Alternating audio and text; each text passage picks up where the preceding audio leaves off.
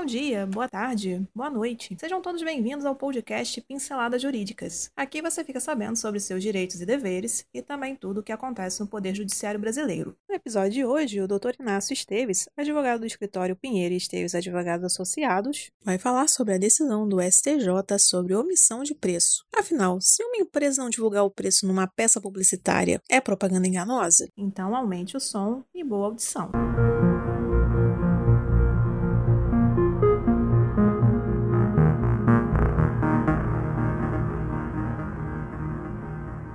Para a quarta turma do STJ, falta de informação sobre o preço por si só não caracteriza propaganda enganosa. Segundo o colegiado, a condenação de uma empresa pela prática de propaganda enganosa por omissão exige a comprovação de que foi sonegada informação essencial sobre a qualidade do produto ou serviço ou sobre suas reais condições de contratação. Análise que deve levar em conta o público-alvo do anúncio publicitário. O juiz de primeira instância condenou a empresa a indenizar 10 mil por danos coletivos aos consumidores. O Tribunal de Justiça do Maranhão manteve a sentença, reconhecendo violação dos artigos 31 e 37 do Código de Defesa do Consumidor. Com este entendimento, a turma deu provimento a um recurso de empresa de telefonia e determinou que o Tribunal de Justiça do Amazonas analise novamente os pressupostos objetivos objetivos e subjetivos da substancialidade da informação omitida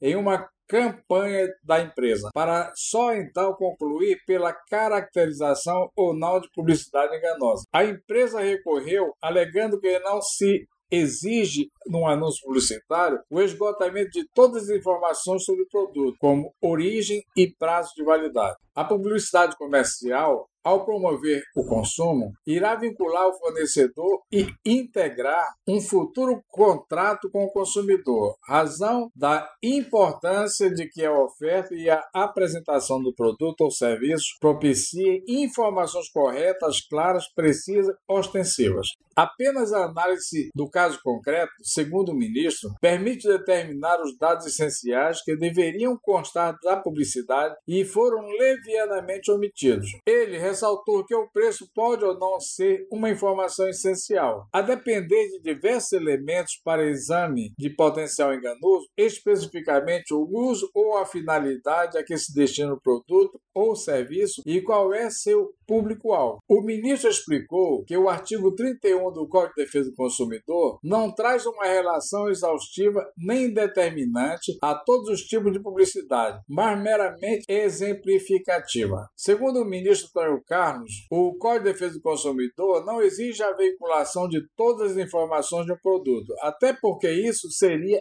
impossível devido à limitação de tempo e espaço das peças publicitárias. Recurso. Ao apreciar o recurso, o ministro Antônio Carlos Ferreira, relator, lembrou que o conceito de publicidade enganosa está intimamente ligado à falta de veracidade da peça publicitária, que pode decorrer tanto da informação falsa quanto da omissão de dado essencial. E por hoje é só. Agradecemos sua atenção e esperamos ter lhe ajudado com este conteúdo. Toda semana são lançados dois novos episódios. Este podcast tem o apoio técnico-jurídico da Pinheiro Esteves Advogados Associados e o apoio tecnológico digital da Clã de Soluções Digitais. Para conhecer mais, os links estão na descrição. Até o próximo episódio.